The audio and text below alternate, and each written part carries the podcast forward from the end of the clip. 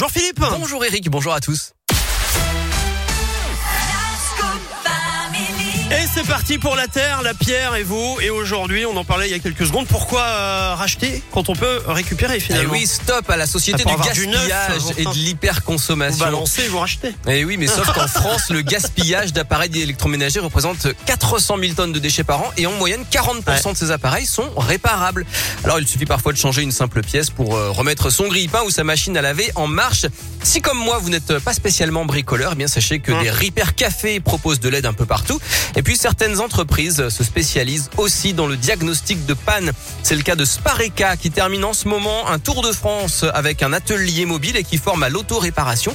Cindy Augusto est chargée de la communication. Elle s'adresse à tous, même aux moins bricoleurs. Le but, c'est de montrer qu'il est possible de réparer à moindre frais. Qui dit réparation de l'appareil dit prolongation de son utilisation et éviter le rachat de nouveaux appareils. C'est souvent que de l'entretien ou détartrer sa bouilloire, sa cafetière, la légendaire chaussette qui est coincée dans le tambour de la machine à laver. Donc euh, c'est cette idée-là de démystifier le sujet. Ouvrir un appareil, c'est pas si compliqué. On risque pas de le casser. Il y a vraiment pas de raison. Donc euh, c'est l'idée. C'est mal me Tour, connaître. hein. Ouais. Moi, j'ouvre ma machine à laver, ça sera encore pire Oui, que avant. vrai. Je suis sûr.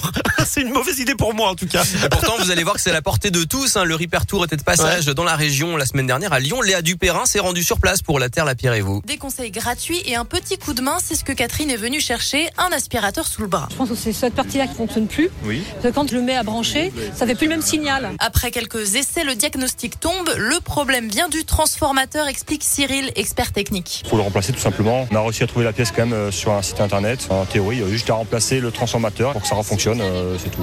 Pas besoin de racheter un aspirateur, donc la démarche séduit Catherine. Souvent on met de côté, mais là c'était l'occasion euh, de faire réparer quelque chose qui marche plus depuis euh, très peu de temps en fait. Moi en électronique je ne m'y connais rien, je fais tout à fait confiance et puis je trouve que la démarche est d'avenir quoi. Il faut absolument réparer et non pas avoir le réflexe de jeter, de se débarrasser. Ça enrichit nos poubelles mais pas notre planète. Jacqueline, qui passe par là, elle aussi, est du même avis. J'ai une tablette qui ne fonctionne plus et je trouve que c'est dommage, mais euh, je ne sais même pas si je serais capable de réparer ça. Mais moi, je trouve ça formidable parce que justement, il y a tellement de gaspillage, des projets comme ça. euh, je les félicite. hein. Prochaine étape pour le Repair Tour, Strasbourg, au mois de juin. Voilà, et des centaines de bricoleurs, pros ou amateurs, proposent des tutos et des vidéos sur Internet. Alors, à vos outils. Si j'ai juste un transfo, franchement, appelez-moi.